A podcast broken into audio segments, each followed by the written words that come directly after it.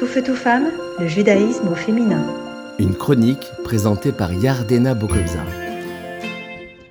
Bonjour, je suis très heureuse de vous retrouver aujourd'hui pour une nouvelle chronique sur le thème de un attachement essentiel. Avez-vous déjà entendu parler de la théorie de l'attachement?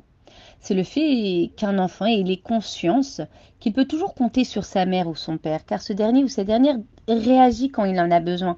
Et cette figure d'attachement est donc sensible à ses états d'âme et le soutien.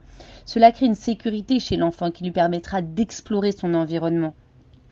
Et l'enfant continuera ainsi de grandir et d'évoluer avec ce sentiment de sécurité. Et puis il sera autonome et confiant en ses capacités. Et cet attachement est comme une alliance. Dans la première paracha Nitzavim, il nous est rapporté que le dernier jour de sa vie, Moïse réunit tout le peuple afin de renouveler une alliance, une alliance transgénérationnelle qui unit Dieu et son peuple. Et qu'est-ce que cette alliance? Une alliance, en fait, c'est quoi? C'est un pacte contracté par les deux parties dans un engagement mutuel, comme deux associés ou bien un couple qui s'allie. L'un devra consulter le, le deuxième en cas de nécessité.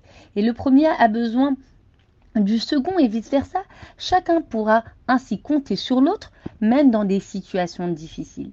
Eh bien, ce sentiment de sécurité permettra alors aux deux parties de continuer et progresser, de s'épanouir en toute sérénité. Nous avons besoin de Dieu, afin qu'il nous pourvoie nos besoins vitaux. Mais Dieu a décidé que nous pouvons aussi lui apporter du bien en faisant résider sa présence ici-bas. Et cette alliance unit également toutes les catégories du peuple, du plus sage au plus simple. On nous invite donc à une responsabilité collective. Elle nous incombe de rester attentifs à notre prochain, tant au niveau matériel que spirituel, puisque nous sommes garants les uns des autres. Nous ne pouvons pas nous permettre d'agir comme un électron libre, car nous faisons partie d'une immense chaîne de maillons. Chaque maillon est précieux, afin que cette chaîne perdure jusqu'à la rédemption très prochainement. Et par cette alliance, Moïse nous transmet un flambeau. Il est de notre responsabilité de le tenir pour notre famille et de le transmettre de génération en génération.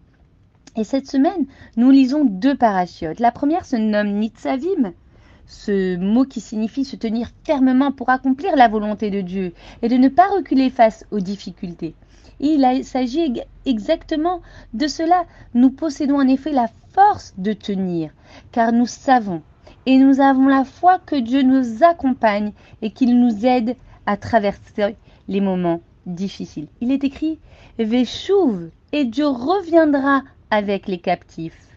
Ainsi Dieu se trouve en exil avec son peuple et il est présent à nos côtés dans toutes les vicissitudes de l'exil. Et la deuxième paracha, c'est Vayeler, qui veut dire aller. Un être humain est appelé Mehaler, en allant, car il n'est pas statique. L'homme est effectivement en constante évolution. Soit il avance, soit il recule, mais il reste toujours en mouvement. Alors à nous de choisir la voie de l'élévation. En ce dernier Shabbat de l'année, je vous souhaite d'être toujours en mouvement d'ascension, car il est évident que Dieu, représentant notre figure d'attachement, nous permettra d'aller de l'avant toute sérénité. À bientôt. Tout feu, tout femme, le judaïsme au féminin.